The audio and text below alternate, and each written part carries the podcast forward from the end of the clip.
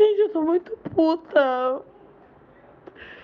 Cara, na moral, eu cheguei em casa e alguém fumou todo o meu rachixe. Na moral, vou.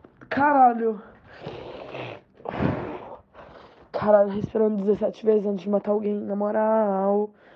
Ui, ui, ui. Mali privatizácii. High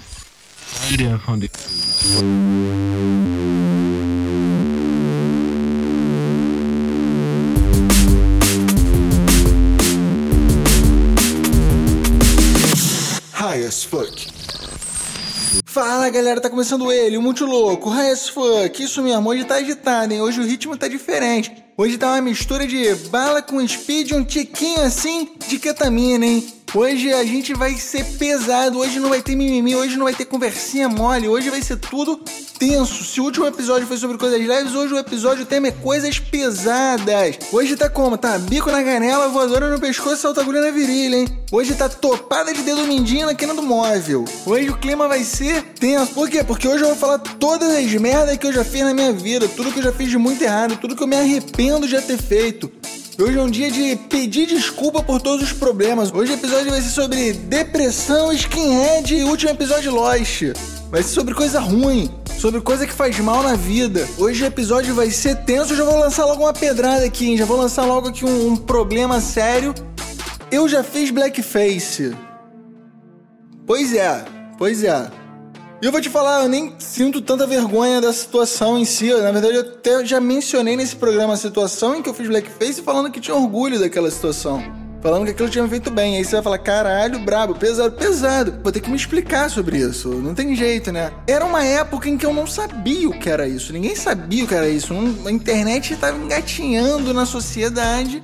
Eu, sinceramente, nunca tinha ouvido, ninguém nunca tinha ouvido falar sobre esse termo aqui no Brasil. Não era algo que fazia parte da, do debate social, ainda mais quando você tem 15 anos de idade. Com 15 anos de idade, ninguém debatia sobre isso. Qual foi a situação? Lembra quando eu comentei sobre aquele trabalho de literatura que eu fiz, que era um vídeo sobre futebol, numa época de Copa do Mundo, aí, sei lá, era um campeonato que tava rolando, aí teve um vídeo, aí tinha que fazer um trabalho em vídeo, a gente fez um vídeo sobre futebol, e a gente queria falar sobre a união dos povos, sobre como o, o futebol era usado para unir diferenças entre pessoas em lugares de guerra e tudo mais. E a gente pegou um país da África como exemplo, só que a gente não tinha nenhum negro no grupo. Então eu fiz blackface para interpretar um personagem da Angola usando uma camisa da Angola, que aí num lance jogar, chutava bola e o outro dominava e lançava pro outro. Tinha um, um joguinho de técnica de, de corte em que um, um pegava a bola, dava um drible, lançava, o cara de outra seleção dominava. A gente fazia uma brincadeirinha assim. E aí, como a gente não tinha nenhum negro para interpretar um país, a gente botar um país da África. Tinha que ter país da África, tinha que ter país de todo o continente.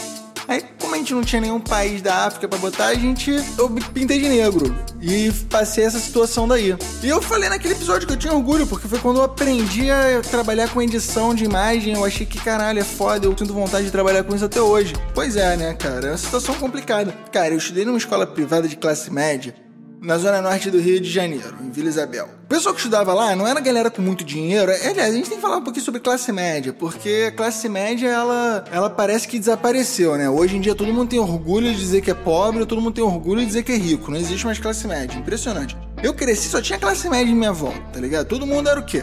Era aquela galera branca a nível de Brasil, né? Eu já falei aqui que no Brasil não tem branco de verdade, todo mundo é latino. Aquela galera que papai e mamãe tem uma renda legal, razoável, que consegue botar numa escola privada que não é das mais caras, porque minha mãe pagava, sei lá, um terço do valor do PH. Então não era uma escola muito cara em comparação com as outras escolas privadas da região. E tinha poucos alunos negros. Os alunos negros normalmente eles vinham de bolsas. Eu não sei qual é o nome da bolsa que o governo dá aí para escolas privadas pegarem alunos de escolas públicas, de baixa renda e tudo mais para estudar mas eram poucos. Tinha um ou outro, mas eram muito poucos. Então a gente não tinha contato com muitas pessoas negras, não era no nosso dia a dia e a gente acabava não aprendendo. E aí aquele negócio que eu falo sobre o meio. Eu cresci numa casa racista, eu cresci numa casa em que minha avó é racista, em que minha mãe e meu padrasto eles não percebem quando estão sendo racistas, quando estão sendo homofóbicos, quando estão sendo preconceituosos. Eles são o tempo inteiro, eles não, simplesmente não percebem que são. Aquela, aquilo que eu tava falando do tribalismo no último episódio, né? Você é pouco de consequência do meio em que você vive. A gente vive numa sociedade iconoclásia Então você tem que você tem que estar sempre se ajustando ao meio e ao meio que eu vivia não, tinha esse tipo de debate, não tinha esse tipo de coisa, ninguém falava sobre blackface, sabe qual? É? Enfim, era a realidade em que eu vivia. E claro que a gente tá sempre aprendendo, a gente tá sempre amadurecendo, sempre evoluindo. Você vê, né, a diferença como é que é. Na minha escola não tinha basicamente nenhum negro. Vou te contar a história de um dos negros que tinha na minha escola, o Felipe Dias. Ele estudou com a gente, pelo menos eu estudei com ele a partir da quinta série. E estudei com ele até a sétima série. Aí na sétima série, o que aconteceu? A gente tava numa turma que era bastante bagunceira. Ele era mais um bagunceiro da turma, igual a todo mundo. Só que ele era o único negro, negro pobre da turma. Ele que não tinha pai nem mãe, ele morava com a avó ou com a tia, não lembro direito, não tenho certeza. Mas, e que estudava por conta de uma bolsa que ele tinha lá. E aí, na sétima série, usaram ele como bode expiatório de aluno que estava fazendo merda demais para expulsar um aluno. Pegaram dois, três alunos da turma e expulsaram um, mudaram, expulsaram outro, mudaram um terceiro para outra filial do colégio para usar essa galera como bode expiatório para ver se a turma dava uma tranquilizada. E ele foi expulso do colégio nessa época. Aluno negro e pobre. Nem vou falar que eu, eu vivi boa parte da minha vida no meio racista, né? Fazia disso. Mas aí, esse aluno, no ano seguinte, conseguiu lá, a tia dele, não sei o que, negociou com eles e ele voltou pra escola. Chegou a estudar mais um ano lá com a gente. Foi, aí tava sério, só que nesse período eu fui pra turma da manhã, e tinha pra turma da tarde, eu estudei com ele, mas eu esbarrava com ele de vez em quando. O que aconteceu foi que logo depois disso ele repetiu de ano, não lembro se ele repetiu no oitavo ou no primeiro ano, ele repetiu de ano em algum momento ali. E quando ele repetiu de ano, ele perdeu a bolsa dele dentro da escola. Ele foi estudar numa escola pública, se envolveu com tráfico e três anos depois eu descobri que ele foi morto pela polícia. Pois é, é como a vida segue, né? É, é sobre isso que vai ser o programa hoje. Eu falei que o programa hoje tá pesado. Não vai ser engraçadinho, não. Hoje o programa vai ser tenso. Você tá achando que isso aqui é pra rir? Você não entendeu nada. Você não entendeu nada. Enfim, voltando ao Blackface, era um trabalho de literatura e por coincidência a professora de literatura era uma das poucas professoras negras que eu tive ao longo de todo o meu ensino médio. Se eu tive três ou quatro, foi muito. Dos, sei lá, 30 professores que eu tive, deve ter sido isso daí, o percentual de professores negros. E de literatura era uma das professoras negras e ela não, não falou nada nessa situação. Não falou nada sobre blackface, sobre ser errado, sobre de repente ela nem percebeu que era blackface, porque a pintura de preto no rosto foi tão tosca, calou pra caralho, a maquiagem foi bem mal feita, então eu tava escorrendo, parecia só que eu tava muito sujo. De repente ela não percebeu que era blackface por causa disso. Mas enfim, essa era uma professora negra. E o que aconteceu? Alguns anos depois, acho que um ou dois anos depois, no final do ano, no terceiro ano do colégio, eu fiquei em recuperação pela primeira vez na minha vida. Eu que nunca tinha ficado em recuperação. Eu que nunca estudei, sempre fui vagabundo, nunca gostei de nada. Eu passava metade do tempo dormindo na aula. Mas sempre tive muita facilidade, sempre foi muito fácil. Escola sempre foi muito fácil, faculdade foi muito fácil. É só você prestar meia atenção na aula de vez em quando que você consegue passar em qualquer matéria. Impressionante. Mas enfim, a situação aqui na prova de literatura eu não prestava muita atenção e eu tava nem aí pra parnasianismo. Eu não tava nem aí pra memória exposta, mas de Brás Cuba, porra. Eu não queria saber diferenciar neogótico de romantismo. Não queria saber se Capitu traiu o cara lá. Tava nem aí pra essas porra. Não gostava, não gostava, não gostava de ler poema, cara. Não gostava de ler poema, era chato. E aí eu fiz uma prova, fiquei em prova final naquela época e reprovei na prova final. Eu, eu precisava tirar uma nota ridícula, mínima, tipo dois ou três, não lembro. Eu precisava tirar, tipo, o mínimo necessário para passar, sabe, cara? Eu precisava tirar uma nota muito ruim. E eu consegui zerar aquela prova de literatura. Eu zerei a prova de literatura e fiquei em recuperação pela primeira vez. Quando eu vi o resultado, eu fiquei mega revoltado, porque o resultado estava exposto na, no mural lá na escola. Eu cheguei lá e gritei: Ah, aquela preta filha da puta! Tomar no cu, tinha que ser ela, papai. Falei um monte de coisa racista pra caralho. Já falei, é, era o meio que eu vivia. Eu achava isso normal, falar esse tipo de coisa. Ofender uma pessoa pela cor da pele era uma consequência da situação. E eu nunca tinha sido ensinado de fato quanto isso é errado. Porque na minha realidade isso não acontecia. Minha avó chamava a empregada dela de crioula. Então, assim, não era a realidade que eu tava acostumado. Não sabia disso. E aí, no primeiro dia de aula da recuperação, ela sabia do que tinha acontecido. Naturalmente, um inspetor lá, porro, o coordenador falou comigo, não sei o quê. E aí, no primeiro dia de recuperação, a professora me chamou para conversar depois da aula, em separado. E aí ela falou com uma voz super serena que ela estava simplesmente decepcionada comigo por isso vindo de mim. E aquilo me marcou, aquilo mexeu muito comigo. Foi naquele dia que eu entendi que eu era racista e que eu tinha que trabalhar isso, que eu não podia mais ser racista, que eu tinha que me tornar uma pessoa melhor. Eu não podia continuar sendo desse jeito. E é um trabalho, cara. Você se desvincular do que a tribo, a sociedade construiu de você é um trabalho grão em grão, é um trabalho de passinho em passinho, de formiguinha, de todo dia você está aprendendo e você está se tornando uma pessoa melhor. Então não tem problema você já ter falado mal de certas coisas, de outra coisa, e ter falado bem depois, mudar de opinião e se transformar o tempo inteiro. Você não pode continuar sendo babaca, porque eu sei que tem um monte de gente que estudou comigo no colégio que até hoje é racista. Que até hoje reclama que o mundo tá cheio de mimimi, que é um saco ele não poder mais fazer piada de preto. Tem gente que é, inclusive meu padrasto. Meu padrasto, que eu já não falo há mais de um ano aí, sei lá, porque ele virou numa conversa e falou: Porra, o mundo tá cheio de mimimi, o mundo era muito melhor quando eu podia chamar os outros de crioulo, hoje eu não posso falar nada que já vem alguém fazer mimimi. Aí eu tentei explicar pra ele, falei, não é assim, porra, a gente teve escravidão, teve o caralho, não sei o que, papá. Falei com ele que era errado, que não era assim. Precisa incluir essas pessoas que são marginalizadas na sociedade. E aí que ele, ele respondeu: Acabou aí o mimimi, a aulinha? Cheio de deboche, cheio de deboche. Aí eu olhei no olho dele, no olho dele, e falei: Se você repetir essa frase de novo na minha frente, eu te como na porrada, independente de onde a gente estiver. Dentro da sua casa, eu te como de porrada. Eu acabo contigo. Você nunca mais dirija qualquer palavra parecida perto de mim, seu racista, seu homofóbico, seu merda, seu nazista escroto. Eu falei isso na cara dele. E aí, desde então, a gente não se fala, a gente vive na mesma casa e não se fala. É uma situação extremamente constrangedora. Constrangedora por quê? Porque eu tenho que morar nessa casa, infelizmente, porque eu tô desempregado, porque a pandemia me deixou desempregado de novo. E quando eu achava que tava reconstruindo alguma coisa na minha vida e voltando a ganhar dinheiro, veio a pandemia e acabou com tudo. Aí, inclusive, desde que minha família se mudou pro recreio e eu tive que vir pra cá um ano mais ou menos depois, eu não consegui mais sair. Parece que minha vida entrou num loop de depressão bizarra, em que sempre que eu pareço que eu vou conseguir sair do estágio que eu tô, vem alguma merda e me joga para baixo de novo. É sempre assim. Fiquei um ano desempregado, quando eu consegui, consegui um emprego, pai, deu merda e não consegui sair, pá, pá. Aí eu falei, não, vou trabalhar com outra parada, fui trabalhar com outra parada, e deu um problema, roubaram um carro, não sei o que, pá, pá, pá, pá fiquei desempregado de novo, aí consegui um emprego, falei, caralho, vou conseguir agora, vem, vai entrar dinheiro, a vida vai conseguir. Aí aconteceu pandemia. É sempre assim, meu irmão. Eu entro num loop eterno de depressão e destruição na minha vida. Eu já tava trancado no meu quarto antes da pandemia há três anos, tá ligado? Com breves momentos em que eu consegui arranjar um emprego, saía, vivi um pouquinho a vida externa e daqui a pouco eu tava de volta trancado no meu quarto. Então a pandemia tá sendo moleza para mim porque eu já me acostumei com esse ambiente. Esse meu quarto daqui é basicamente eu vivo o tempo inteiro. Mas enfim, eu tô saindo do assunto.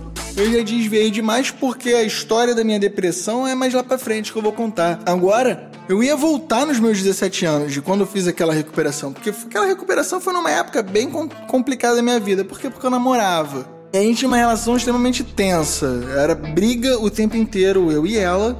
A gente vivia brigando. E aí veio uma situação muito desastrosa quando a gente terminou o colégio. A gente estava ali nas férias, meio que pra entrar na faculdade. Logo depois, a relação tava, porra, só briga, só briga, só briga, só briga. E aí eu resolvi que era terminar com ela numa situação lá de escândalo que ela fez que não fazia o menor sentido. Pelo telefone. Ela fez um escândalo caralho porque eu saí com a minha avó e não avisei ela. Alguma merda do tipo, assim, sabe? Que não fazia o menor sentido. Ela era extremamente ciumenta. Aí eu falei, não, vamos se encontrar hoje, então. Chamei, falei com ela, fui encontrar com ela e falei, quero terminar. Aí ela falou, quero terminar, eu tô grávida. Tô grávida. E ela tava grávida. E aí tá mais uma merda que eu fiz na minha vida. Eu convenci ela a fazer um aborto e isso. Eu não vou falar que eu acho que eu estava errado pra caralho na situação, porque, cara, a gente tinha 17 anos, não tinha emprego, não tinha condição nenhuma de sustentar uma vida. A situação era mais complexa que ela queria ter o filho escondido. Ela não queria contar pros pais que ela estava grávida. Ela falava: "Não, eu vou ter esse filho, mas eu não vou falar pros meus pais, eu não vou falar pra minha mãe, senão eles vão me matar. Eu vou dar um jeito de sair de casa, eu vou dar um jeito de ela tava pirando. Eu falei, cara, você tá maluca. Se você não contar pros seus pais, eu vou contar pros pais. Aí eu comentei com a minha mãe a história. Comentei não, contei drasticamente pra minha mãe a situação. Ela falou, a gente precisa conversar com os pais dela e tudo mais. Ficou umas duas semanas enrolando de que ameaçando de que eu vou contar pros seus pais, vou contar pros seus pais. Ela finalmente acabou contando pros pais dela e aí chegou num acordo entre todo mundo de que ela tinha que fazer um aborto porque ninguém tava ali disposto a criar uma criança e ninguém tinha condições. E botaram um pouco de juízo na cabeça dela dentro da situação. Eu ainda sou a favor do aborto, mas eu sei o peso da situação. Essa situação me, me assombrou por muitos anos da minha vida. Isso me, me fez amadurecer muito naquela época. Foi muito pesado, foi muito denso, foi muito triste, foi, foi foda. Fora que se foi difícil para mim, imagina como é que foi para ela, né? Para ela deve ter sido um trauma muito maior. Não consigo nem, nem mensurar isso. A gente precisa falar sobre essas coisas. A gente precisa debater esses assuntos. A gente precisa falar sobre depressão, sobre racismo, sobre aborto, sobre essas porra toda que são problemáticas e que são tabu na sociedade. A gente precisa falar sobre esses tabus, porque é o único jeito da gente chegar no consenso. É só através da dialética que a gente consegue evoluir, amadurecer esses assuntos como sociedade. Enquanto a gente continuar tratando isso como tabu e coisa que não se fala, aí que a gente resolve. Isso aí é um ponto que eu valorizo bastante no movimento feminista. Elas falam sobre o aborto, elas falam sobre diversas questões que são essenciais. E isso é importante. Eu concordo com muita coisa sobre o movimento feminista, eu só não gosto do movimento feminista. Mas eu já falei sobre isso aqui, eu não gosto de nenhum movimento social, na verdade. Eu não gosto de nenhum movimento ideológico, de nenhum movimento partidário. Eu não gosto de nenhum movimento que cria ovelhas e faz as pessoas simplesmente repetirem jargões como se fosse a única verdade absoluta. Odeio gente que fica gritando estuprador para todo homem que vê na rua. Odeio gente que fica chamando todo mundo de fascista, ou que fica chamando todo mundo de comunista, ou que fica gritando que imposto é roubo, ou que fica comentando qualquer porra desses jargões prontos e chatos que tem aí, porque você virou uma ovelha. Aí você vê o filho da puta que fica seguindo o pessoal e fica lá que nem um retardado é, tratando os outros com desdém, normalmente com deboche, o mesmo deboche que meu padrasto filho da puta fez. Por quê? Porque gente que não tem capacidade argumentativa, que não consegue ficar uma hora falando sozinho com o microfone, ela não sabe debater. E quando ela não consegue debater o que ela faz, ela faz deboche. Porque o deboche é a arma do pombo enxadrista. O deboche ele funciona como? Você fala com um tom de sarcasmo super forte, qualquer merda, qualquer opinião, e não interessa o que o outro vai falar, você vai simplesmente continuar falando com esse tom de sarcasmo como se a única verdade possível fosse o que você acha, e foda-se, acabou. Você sempre vai ganhar. Porque você não ouve a opinião do outro, você não precisa fazer sentido, você não precisa. Isso daí é consequência da pós-verdade. E a pós-verdade que eu venho falando aqui o tempo inteiro, nessa época da negação da realidade que a gente vive, ela não é só do Bolsonaro, não, tá? É de todo mundo. É de todo mundo que é bitolar em qualquer movimento social, em qualquer movimento ideológico. Vale para qualquer pessoa essa porra.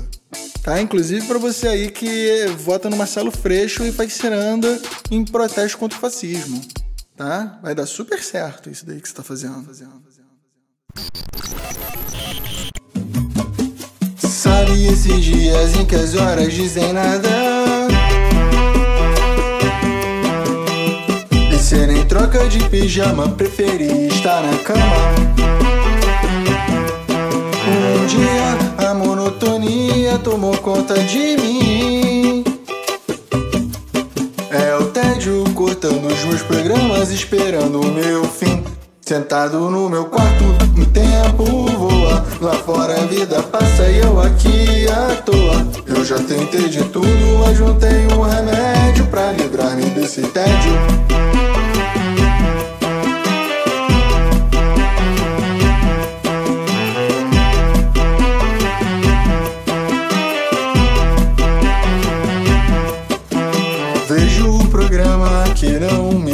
Satisfaz.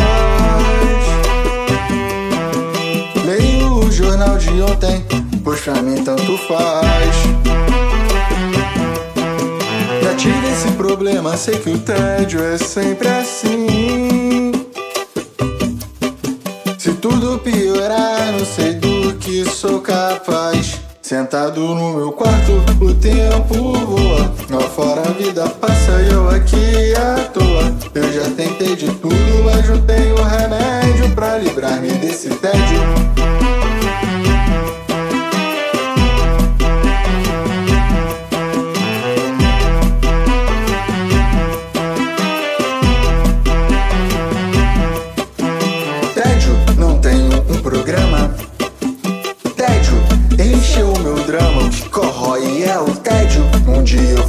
Sério, me atiro desse prédio. E tá aí a música Tédio, da banda Biquíni Cavadão. Biquíni Cavadão que não faz sucesso há pelo menos uns 30 anos. Eles foram muito grandes nos anos 80, foram muito relevantes nos anos 80. Numa geração de bandas nacionais aí que receberam uma certa influência dos movimentos skinheads. Como assim? Influência de skinhead? Pois é, porque o Biquíni Cavadão fazia várias músicas em ska, ska punk, uma certa influência do punk inglês e tudo mais dentro da música deles. Outras bandas da época tiveram essa influência também. É, o Paralamas do Sucesso, o Titãs, o Aborto Elétrico. Diversas bandas ali dos anos 80 que traziam essa influência daí do punk e do ska pra dentro da sua música, fazendo músicas animadas sobre letras não tão animadas assim. E essa música é um exemplo disso, né? Uma música que. Mas, o que isso tem a ver com skinhead? Bem, vamos lá. Primeiro que skinhead, hein? Skinhead não é neonazista. Se você acha que skinhead é neonazista, você não sabe o que é skinhead, porque não tem nada a ver uma coisa a ver com a outra.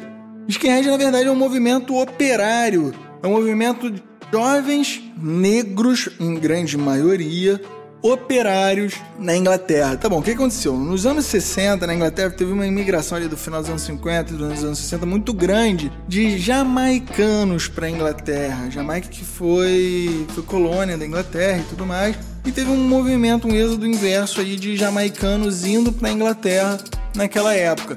E óbvio que eles eram pessoas de classe baixa e tudo mais, então seus filhos ali, os adolescentes e jovens jovens operários e tudo mais, no final dos anos 60, eles estavam trazendo tanto a influência da música jamaicana, do reggae, do ska, do soul, quanto a influência de um gênero que estava ganhando forma, que estava ganhando força naquela época, que era o punk. E isso fez essa mistura de gêneros em um movimento de classe operária que tinha os brancos europeus, pobres, de classe pobre, e os negros, jamaicanos, imigrantes, juntos criando esse movimento, que era um movimento musical, era um movimento da galera que saía pra night pra dançar e ficar na beca a roupa, o cabelo raspado. O cabelo raspado não era um símbolo de gente ruim, pelo contrário, era uma carta de alforria. Tá ligado? Era pro cara pobre, porque imagina um negro nos anos 60 usando Black Power. Ele ia apanhar da polícia. Então ele não podia exaltar isso, ele usava cabeça raspada. E aí os brancos, em respeito, também usavam cabeça todo mundo usava cabeça raspada. Era respeito do movimento, era uma união dos brancos e dos negros. Isso era inclusive representado nas roupas dele. Eles usavam adereços quadriculados em preto e branco para representar a união. Isso que virou clássico em toda banda de ska. Toda banda de ska usa coisas quadriculadas por causa disso. É o branco e o negro se unindo. Enfim, os skinheads eram isso. Eles eram a galera que ficava na beca, usava suspensório, era uma carta de euforia, para ele parecer mais rico. Queriam estar tá com o sapato lustradão, bonitão da moda, tá ligado? Só que a maioria não tinha, porque eles eram pobres, então eles usavam muito coturno, muita bota, muita coisa de operário. E a vida era isso daí, tá ligado? Os caras estavam nessa daí. E esse movimento começou a ganhar muita fama ao longo dos anos 70, se espalhando aí em contraponto aos hippies. Por quê? Porque enquanto os hippies americanos eles eram paz e amor, essa galera não era muito mais paz e amor, não. Porque essa galera, em grande maioria, eles eram de movimentos operários, eles eram da classe operária, eles eram comunistas e anarquistas em grande parte. Tanto é que os dois maiores grupos de skinheads do mundo são a Hash e a Sharp. A Hash são os Red Anarchist Skinheads, ou seja, os quistas vermelhos skinheads. A Sharp são os Skinheads Against Racial Prejudice, ou seja, Skinheads contra o preconceito racial. Isso aí já diz muito sobre como eles de fato pensam. E também eram muitos hooligans, porque imagina que você está na Inglaterra. Inglaterra é um país em que o futebol é muito forte, que as torcidas são conhecidas pelos hooligans e você tem um monte de jovem de classe operária querendo exaltar suas raivas e frustrações. É óbvio que muitos deles eram hooligans e por isso que o movimento skinhead começou a ser taxado pela grande mídia como um movimento de briga problemático e tudo mais. No final dos anos 70, começo dos anos 80, começou uma polarização política muito grande e uma nova ascensão das alas conservadoras. Se tem Reagan, se tem Thatcher, se tem toda essa galera mega conservadora reaparecendo aí, e daí tem uma racha que começou a surgir movimentos neonazistas, movimentos ultraconservadores, que de dentro desse movimento, sabe? Tipo, pessoas que gostavam do estilo de se vestir, da moda e tudo mais, começaram a usar disso para e que gostavam principalmente da violência né, dos hooligans para começar a se apropriar do símbolo do skinhead para si. Só que eles têm características diferentes. Eles são os Boneheads ou os Hammerheads, que são os neonazistas que a gente já ouviu falar aí, que você vê na mídia o tempo inteiro, que eles confundem com skinheads e não são skinheads, são Boneheads ou Hammerheads. Que são a galera que raspa, zera a cabeça, normalmente são brancos, são neonazistas, usam jaquetas de couro e são malvadões e fascistas. Ah, tá aí. Enfim, só que no final dos anos 70 e começo dos anos 80, o Brasil começou a incorporar influência do exterior pra caralho. Nessa época, a gente tá falando de uma época que popularização muito grande da televisão e tudo mais. E aí a gente tem essas bandas incorporando o gênero musical que era voga no exterior naquela época, em contrapartida que você tem a ascensão dos movimentos neonazistas no Brasil, skinheads. Os primeiros skinheads no Brasil foram moda ali nos anos 80. Skinheads que não eram skinheads, eram boneheads. Mas não deu em nada também, eles foram esquecidos aí e ninguém mais fala sobre isso. Mas esse é o ponto. Então, essas bandas elas foram influenciadas pelos skinheads e fizeram esse tipo de som daí, que eu regravei como um pagode. Mas o que é o mais interessante dessa música daí? O mais interessante dessa música é que a versão original dela é uma música super animada, super pra cima e fala sobre suicídio. Suicídio que é um tema extremamente pesado. Eu já falei aqui que o programa hoje é sobre coisas pesadas, o programa hoje não é sobre ser legal, sobre coisas bobinhas, não tem mimimi hoje, o programa ser super pesado. E suicídio é um tema pesado, suicídio é um tema que precisa ser debatido, porque a gente esquece de debater suicídio, a gente tem que debater suicídio com mais frequência. Do mesmo jeito que a gente tem que debater todos os assuntos polêmicos com mais frequência, a gente tem que debater aborto com mais frequência, a gente tem que debater racismo com mais frequência, a gente tem que debater legalização com mais frequência, a gente tem que debater tudo com mais frequência, porque a nossa sociedade debate muito pouco e faz muito mais deboche do que debate.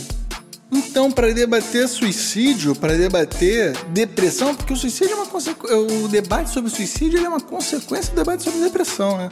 Para debater isso daqui, vamos entrar no Cultura Jovem. Cultura Jovem! E o Cultura Jovem de hoje é sobre BoJack Horseman. Se você nunca ouviu falar nesse desenho animado, vai correndo assistir porque ele é provavelmente o melhor desenho animado que tem disponível no Netflix. É o melhor desenho animado dos últimos tempos aí. Me desculpa Rick and Morty, me desculpa Mundo de Gumball, me desculpa Hora da Aventura, me desculpa Midnight Gospel, me desculpa qualquer outro desenho animado aí que eu esqueci de citar que seja bom também. Mas BoJack Horseman é o melhor desenho animado do momento porque ele, ao contrário dos outros, ele é profundo. Ele é profundo. Vamos lá, vou fazer a premissa desse programa aqui e explicar mais ou menos sobre o que você precisa prestar atenção quando assiste esse desenho animado. É, BoJack Horseman, ele conta a história de BoJack, que é um cavalo, num mundo em que os animais são humanoides. Os animais, eles não são só animais irracionais, todos os animais são racionais e os seres humanos são só mais um animal no meio de vários animais, todos eles racionais. E o BoJack, ele é um ator que fez muito sucesso nos anos 90 e caiu no ostracismo, mas é continua sendo rico e tudo mais. Ele é extremamente depressivo e alcoólatra e drogado, como muitos aqui, como eu, inclusive. Então esse Bojack, ele para tentar uma nova ascensão na carreira dele, ele resolve escrever um livro e ele contrata uma pessoa para escrever o livro para ele, um livro sobre a vida dele, um livro sobre as memórias dele, que no caso é a Diane. E aí a história vai fluindo disso daí. Vamos falar sobre os personagens. O primeiro personagem é óbvio, é o Bojack. O Bojack vem de uma família extremamente problemática que gerou uma série de problemas na vida dele do mesmo jeito que a minha família gerou uma série de problemas na minha vida e provavelmente a sua família gerou uma série de problemas na sua vida. Todo mundo é consequência do meio em que, ele, em que se vive. Eu não tô falando que todo mundo só é consequência do meio em que vive. Claro que existem questões genéticas que traçam partes da sua personalidade, do seu jeito de ser e tudo mais. Mas grande parte, a maior parte da sua personalidade, do seu jeito de ser, vem do meio externo. Vem das consequências que você tem. Por isso que dois gêmeos não são iguais. Porque eles são consequências do meio em questão. Os gêmeos não têm exatamente o mesmo detalhezinho de existência social, sempre. Detalhezinhos diferentes, vidas diferentes, que levam eles a serem pessoas diferentes. Mas enfim, voltando aqui ao Bojack. Bojack que teve uma família extremamente problemática, que tratou ele de forma extremamente mal a vida inteira e ele se desenvolveu como uma pessoa extremamente problemática querendo atenção. Por isso que ele virou ator. E também a relação dele com álcool, que ele sempre bebeu, porque os pais eram alcoólatras e ele se desenvolveu e ele encontrou na bebida um refúgio. E tudo isso vai se Mas o que você precisa entender é que o Bojack, na verdade, ele é a personificação da depressão, porque essa série é sobre depressão.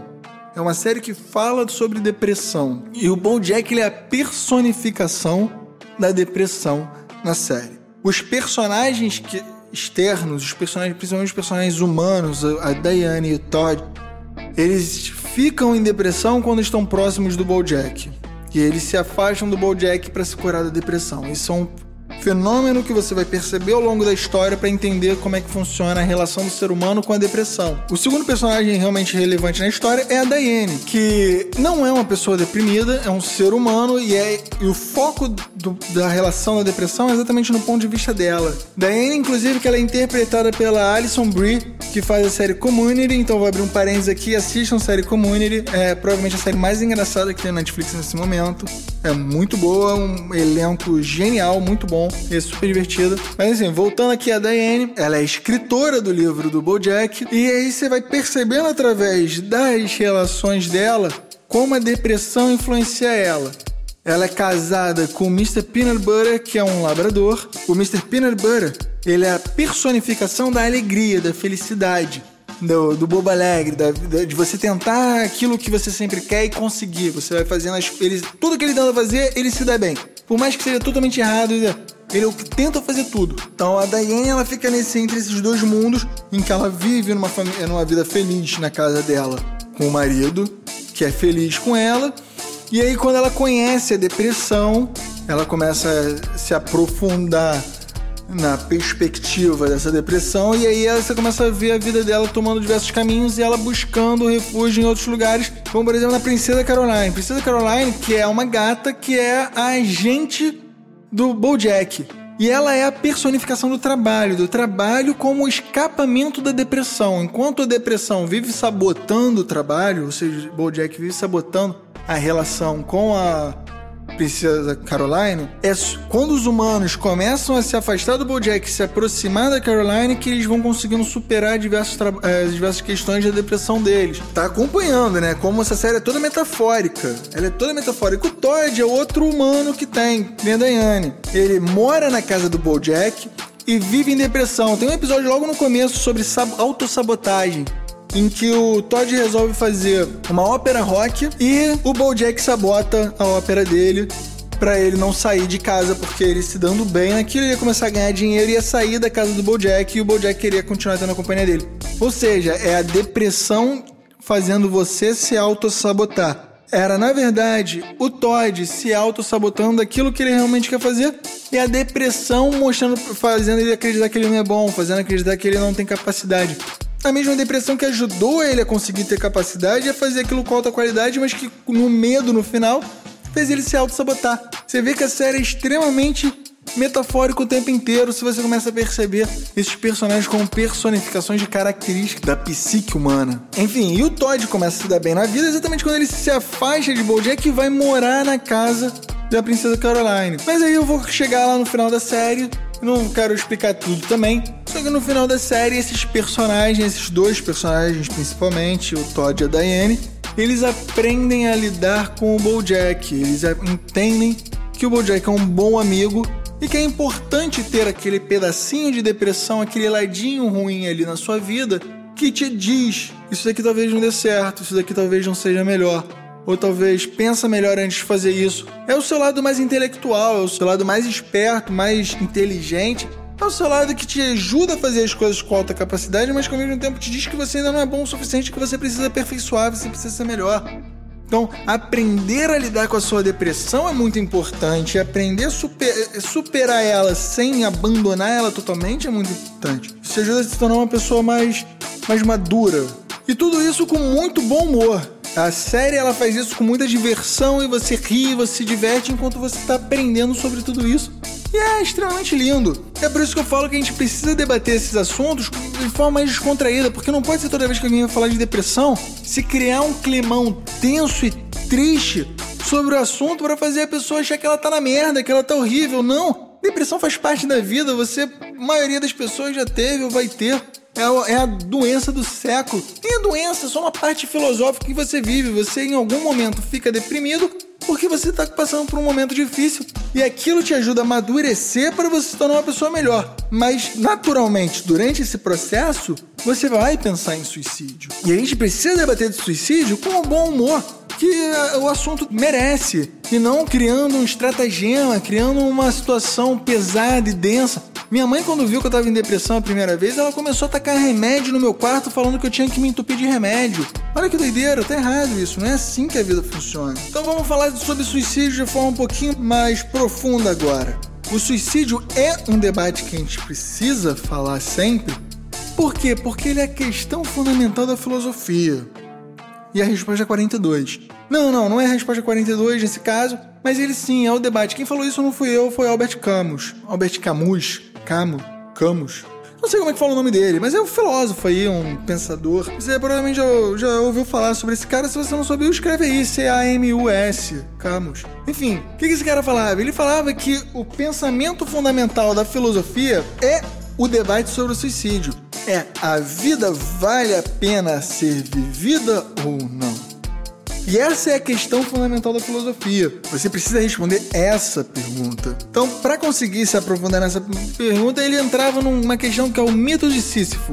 O que é o mito de Sísifo? Sísifo era um rei grego aí, uma coisa assim, que foi punido pelos deuses a carregar uma pedra até o topo de uma montanha e depois essa pedra rolava para baixo e ele tinha que descer e subir com essa pedra e levar ela até o topo da montanha de novo, num ciclo eterno de monotonia, frustração e trabalho sem sentido. E a vida é isso, são eternos ciclos de frustração, porque sempre que você alcança algo que você quer, você percebe que você não quer mais essa coisa, você quer mais do que aquela coisa. E você está sempre tentando subir uma montanha carregando uma pedra pesada e essa é a sua vida o tempo inteiro. E isso te gera depressão, porque você começa a pensar como o seu trabalho é sem sentido. Vale a pena ver uma vida em que eu estou sempre trabalhando um trabalho sem sentido que me leva a dificuldades eternas e sem superação nenhuma? E na verdade você está se superando, você não percebe essa superação porque você está sempre almejando mais do que o que você tem, do que você, do que o estágio que você tá, do que o ponto que tá. Você sempre querendo chegar no ponto que você quer chegar.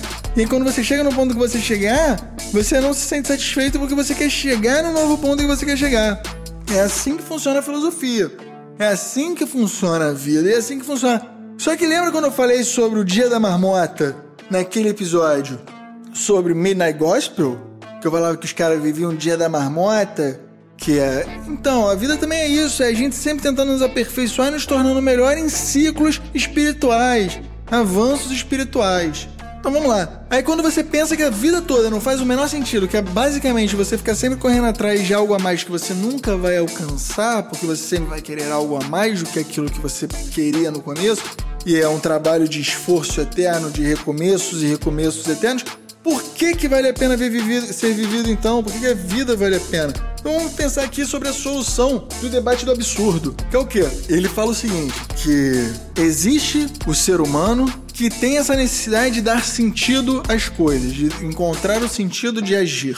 Enquanto do outro lado você tem a existência do caos, a existência do universo, na sua mais complexa metafísica, totalmente caótico e imprevisível e sem sentido nenhum. Ele é simplesmente caótico, tudo pode acontecer de qualquer forma, ninguém sabe. Não, não se dá pra prever nada. É, imprevisibilidade é o, a única coisa que a gente consegue prever e ele é previsto quando você acha que é imprevisto, entendeu, né? E aí você tem o caos, o caos que não dá sentido para nada. E aí o ser humano, a sua necessidade de dar sentido para tudo, se depara com a existência do caos e não consegue dar sentido para nada. Por isso que toda pessoa inteligente que já filosofou por dois minutos na vida, ela entra em depressão, porque é complexo pensar nisso. Por isso que toda pessoa que viveu a vida simplesmente seguindo ordem, sem pensar, sem filosofar e correndo atrás de conseguir o almoço de amanhã apenas não consegue desenvolver essa capacidade cognitiva filosófica. E não é uma crítica a essa pessoa, porque essa pessoa precisa fazer isso, ela faz isso por necessidade, não porque ela quer. Mas é claro que uma vez que a pessoa consegue ter uma condição de vida que permite que ela filosofe por alguns minutos todos os dias, ela começa a amadurecer certos lados do pensamento, como o da depressão, que nos leva ao existencialismo e a questão do suicídio, que é a base fundamental da filosofia, que nos leva à questão do absurdo, que é: vale a pena viver uma vida sem sentido no meio do caos eterno? Da repetição do trabalho sem objetivo? E aí a resposta é sim, vale, vale a pena. Óbvio que vale, porque qual é a reflexão do absurdo? Qual é o ponto? O ponto é, vamos lá. Existem basicamente três opções em que você pode seguir nesse ponto. A primeira é suicídio. Vamos falar sobre o suicídio. O suicídio é você tem um problema filosófico existencial sobre a vida. Aí você tira a vida sobre o quê? O problema filosófico existencial. Esse problema filosófico existencial vai continuar te perseguindo por todas as voltas da existência espiritual. Lembra que eu falei que o, as vidas se passando num ciclo enquanto você tenta amadurecer a um novo estágio espiritual é o que a gente está sempre percorrendo em nossas vidas, é o que a gente está vivendo. E é o plot daquele episódio lá do Dia da Marmota e tudo mais. Então, é isso. Se você cortar a vida, você simplesmente vai reencarnar depois aí numa outra encarnação, pass passando por mais problema ainda, tentando correr mais ainda atrás. Então não é esse o caminho, não é isso. Qual é a segunda opção que você pode ter? Você pode não se matar, mas você pode fazer o suicídio filosófico. O suicídio filosófico é quando você ignora o caos e pensa apenas na sua própria existência, através da espiritualidade, que é o ponto contrário do ponto do primeiro ponto. É quando você passa a viver a sua vida pensando apenas na próxima vida. Você se prende à religião de única e exclusiva forma, a não pensar mais na filosofia da existência. Ah, você ignora todos os princípios morais reais da sociedade, problemas reais em que a vida existe, para viver dedicado à religião e não viver mais a vida. Você não, não vive a vida, você simplesmente vive a religião. E aí é, é a morte da filosofia. É a morte do pensamento crítico na sua cabeça. Você vira um bitolado. E eu tô falando isso de qualquer religião, pode ser do cristianismo, porque sim, cristianismo é, uma, é provavelmente a que mais bitola as pessoas, mas pode ser o budismo. Pô, os monges que ficam lá e se isola do mundo e vai viver de contemplação é, meditando pra da vida. Porra, tá maluco, meu irmão? Vai viver a vida, vai. Vai jogar um CSGO, vai. Porra, vai fazer um sexo, vai passear na praia, vai fazer uma trilha. Sei lá, vai fazer qualquer coisa, vai jogar um futebol, vai torcer pelo seu time. Vai, sei lá, meu irmão, vai ouvir uma música, vai fazer alguma coisa divertida. Esses caras não querem fazer nada divertido, quer ficar meditando, olha que vida merda. Mas ainda é melhor do que a do, do cara que se bitola na igreja católica, que acredita que Jesus é a única coisa que importa, que ele vai voltar. O cara, Jesus não vai voltar, não. Jesus, esse bobeira nem existiu, filho. Porra, calma. Se aguarda aí, abaixa, abaixa a guarda também. Entende? A sua religião é só um guia moral. Não confunda a mitologia da religião com o guia moral que a religião ensina. A religião vai te ensinar princípios éticos e morais do que é certo e que é errado eu sinceramente não concordo com todos os princípios éticos deles, até porque, por exemplo, o catolicismo é baseado na Bíblia que foi escrito entre 650 a.C. e 200 depois de Cristo, o que nos leva basicamente 850 anos aproximadamente, porque ninguém sabe exatamente a data em que começou a ser escrito e terminou de ser escrito. Vocês estão entendendo o que eu tô querendo chegar? É mil anos basicamente de escrita. Quanto que não passou na história da humanidade entre esses mil anos? Quantas coisas não aconteceram que não tem nada a ver com Deus, cara, só questão política sendo colocada ali para manipulação de massas. Já parou pensar nisso? Quando a coisa não foi escrita ali, não tem nada a ver com religião, era simplesmente moralidade da pessoa que estava escrevendo. Se você pega lá os primeiros escritos do Torá que influenciaram a Bíblia, até as últimas epístolas de Paulo, que foram escritos no século II, porra, velho, é muito tempo, é muito tempo. Como é que você vai acreditar que esse livro tem toda uma moral unificada? Não pode ter, não faz sentido, é mil anos. Mas enfim, não era esse ponto. E aí você chega no que? No terceiro ponto, que é a terceira opção. A terceira opção que é simplesmente a aceitação. É a vida tá aí para ser vivida, carpe diem. Você precisa acreditar que a vida é bela e viver e saber que a vida vai ter problemas e vai ter, mas esses problemas é o contraste com esses problemas que fazem a vida ser bela. Que aí você vai ver aquele pôr do sol maravilhoso e vai se lembrar que durante a semana você estava trabalhando um trabalho escroto, ou você vai estar tá de depressão um dia, mas de repente você vai sair com sua galera e vai ter uma noite super divertida num lugar, você vai num bloco de carnaval, e você vai num bar com a galera, e aí você vai lembrar que a vida tem seus pontos positivos e você vai ser feliz. E a felicidade só pode existir quando existe a tristeza, quando existe o oposto da felicidade. E esse é o debate, essa é a complexidade da vida. Então vocês precisam esquecer esse negócio de suicídio. Aliás, não esquecer, vocês precisam refletir sobre esse negócio de suicídio, mas levar além do pensamento do suicídio e entender por que o suicídio não vale a pena, entender como é importante você viver a sua vida, entender todos os altos e baixos que a vida tem e ir seguindo, e aprendendo e amadurecendo e se tornando uma pessoa melhor e mais complexa, mais inteligente, mais interessante. Porque uma pessoa interessante é uma pessoa que fica 40 minutos falando sozinho no microfone e ainda tem público, mesmo que sejam só seis pessoas. Então valeu, gente. Acabou o programa. Fiquem com causa. Até a próxima. Uma privatizar-se.